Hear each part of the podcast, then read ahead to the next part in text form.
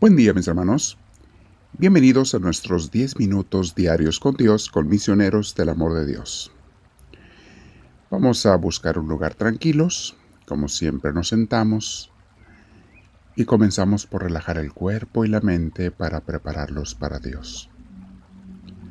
Vamos a respirar profundo pero con mucha paz, pidiendo a Dios que entre en nosotros y nos mueva y nos inspire eso es lo que hace precisamente el Espíritu Santo. Le decimos, Espíritu Divino, ven a mí te lo pido.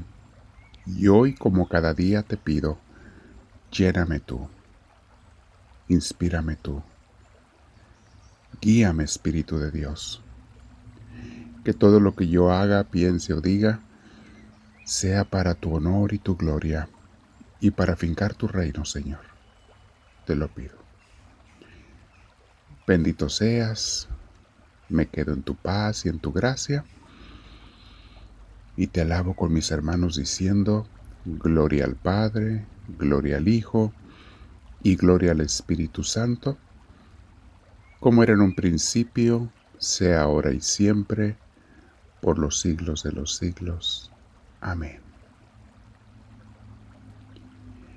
Mis hermanos, mucha gente vive con miedo al futuro, a lo que les pudiera pasar, a la enfermedad o la pandemia que les suceda a ellos o a un familiar.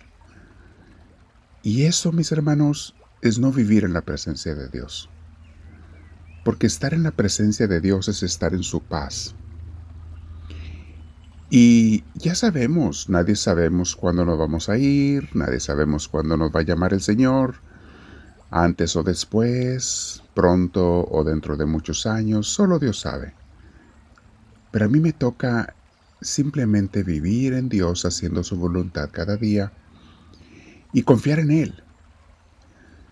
El título de hoy, mis hermanos, se llama Mi futuro es incierto, pero para Dios es perfectamente claro. No hay nada fuera de la voluntad de Dios, mis hermanos. Y como decía el Quijote de la Mancha, Miguel de Cervantes en su obra del Quijote de la Mancha decía, no se cae ni la hoja de un árbol sin la voluntad de Dios. Nada sucede, mis hermanos, sin que Dios lo permita. Lo bueno y lo malo. Lo bueno Él no lo da, lo malo Él no lo manda, no lo manda, pero lo permite y Él saca provecho de ello. Y muchas veces lo que nosotros vemos como malo es bueno y lo que a veces vemos como bueno es malo. El caso es que Dios tiene el control y si se lo dejas, vas a estar en paz.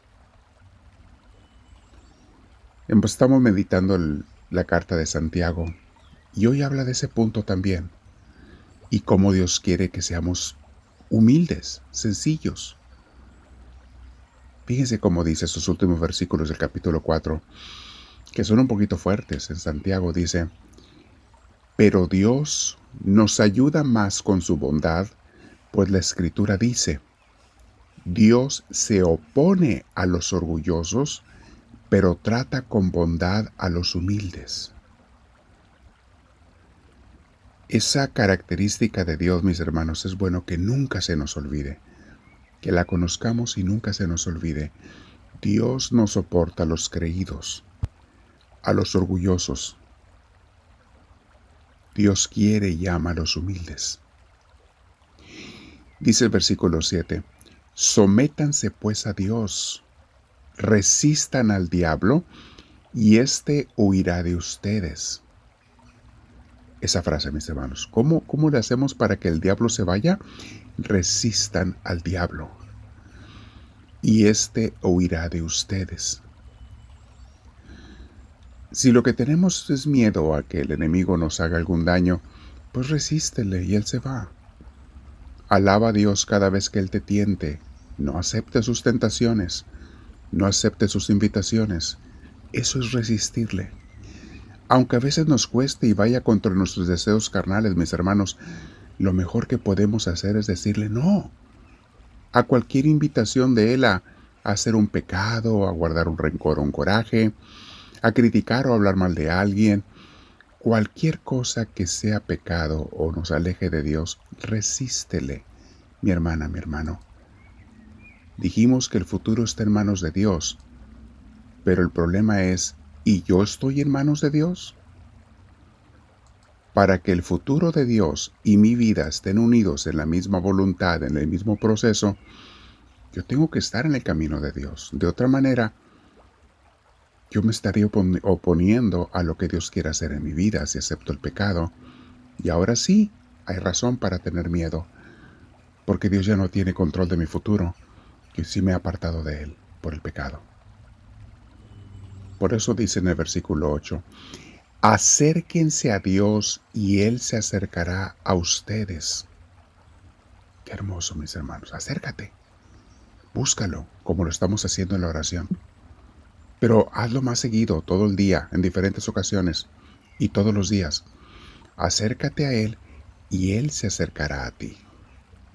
Qué hermoso. Luego dice, límpiense las manos, pecadores, purifiquen sus corazones, ustedes que quieren amar a Dios y al mundo a la vez. ¿Se acuerdan que hace tiempo meditábamos ¿Nadie puede servir a Dios y al diablo? Y Jesús decía, ¿nadie puede servir a dos amos?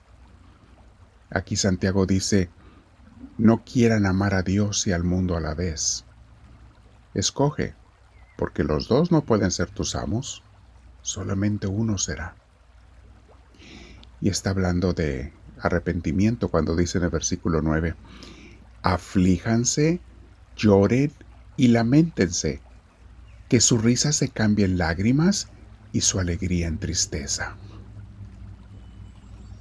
Al arrepentirnos, mis hermanos, después nos viene la paz. Cuando sentimos el perdón de Dios, nos viene la paz.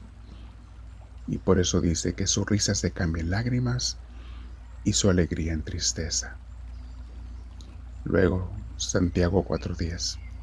Humíllense delante del Señor y Él los enaltecerá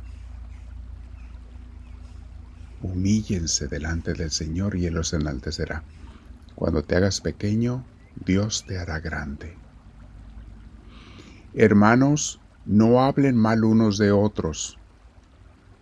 El que habla, habla mal de su hermano o lo juzga, habla mal de la ley y la juzga.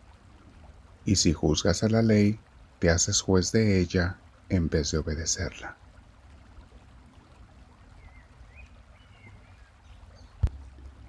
El versículo 12. Solamente hay uno que ha dado la ley y al mismo tiempo es juez, y es aquel que puede salvar o condenar. Tú, en cambio, ¿quién eres para juzgar a tu prójimo? Ahora oigan esto, ustedes los que dicen,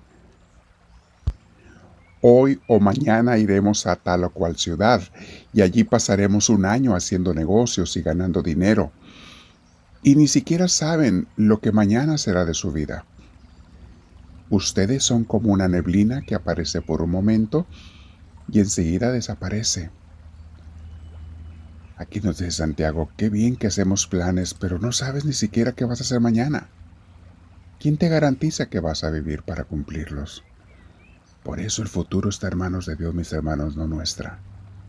Él tiene la certeza de lo que va a pasar y si estamos con Él, Él se encargará de que pase lo bueno, lo mejor para ti y para mí, no lo malo. Sigo leyendo. Lo que deben decir es, si el Señor quiere, viviremos y haremos esto o aquello. Depende de dónde viene esa frase cuando terminamos y decimos, si Dios quiere. De este versículo, Santiago 4:15. El 16 dice, en cambio, Ustedes insisten en hablar orgullosamente y todo orgullo de esa clase es malo. El que sabe hacer el bien no lo ha, y no lo hace, comete pecado. Palabra de Dios. Señor mío, pongo mi futuro en tus manos.